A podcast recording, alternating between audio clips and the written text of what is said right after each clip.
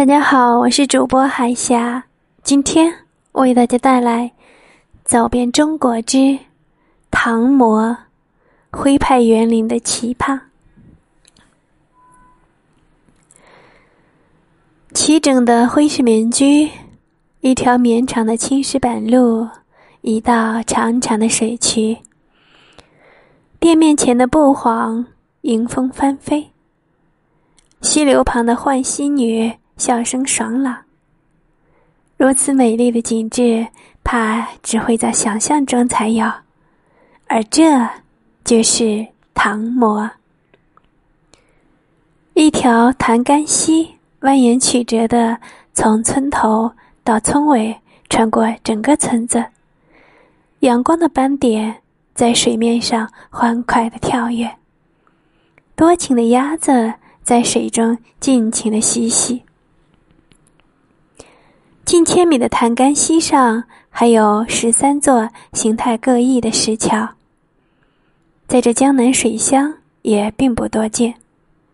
更不多见的是，桥桥各不相同，当地人称之为“十桥九貌”，说法十分的贴切。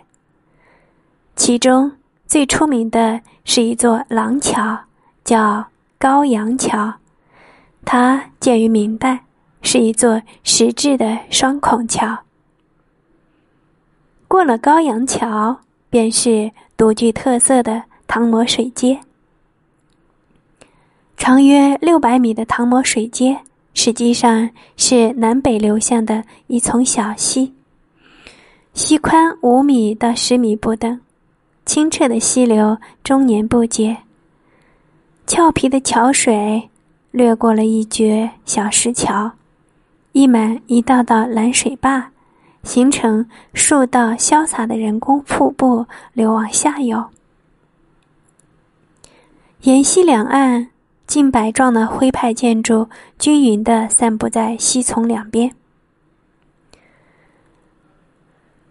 凭栏临水，看街景中悠悠然然的百姓，时光仿佛回到遥远的宋明时期。自己犹如置身于《清明上河图》的意境当中，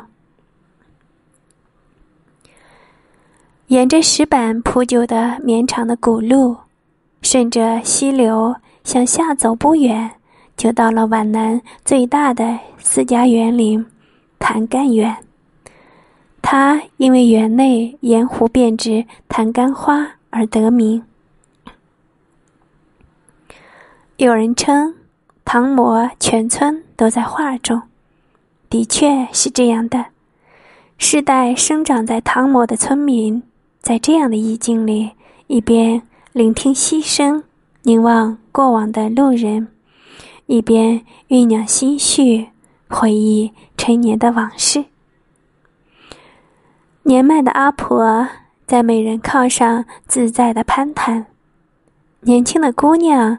在溪畔欢喜，笑声洒满了整个溪面。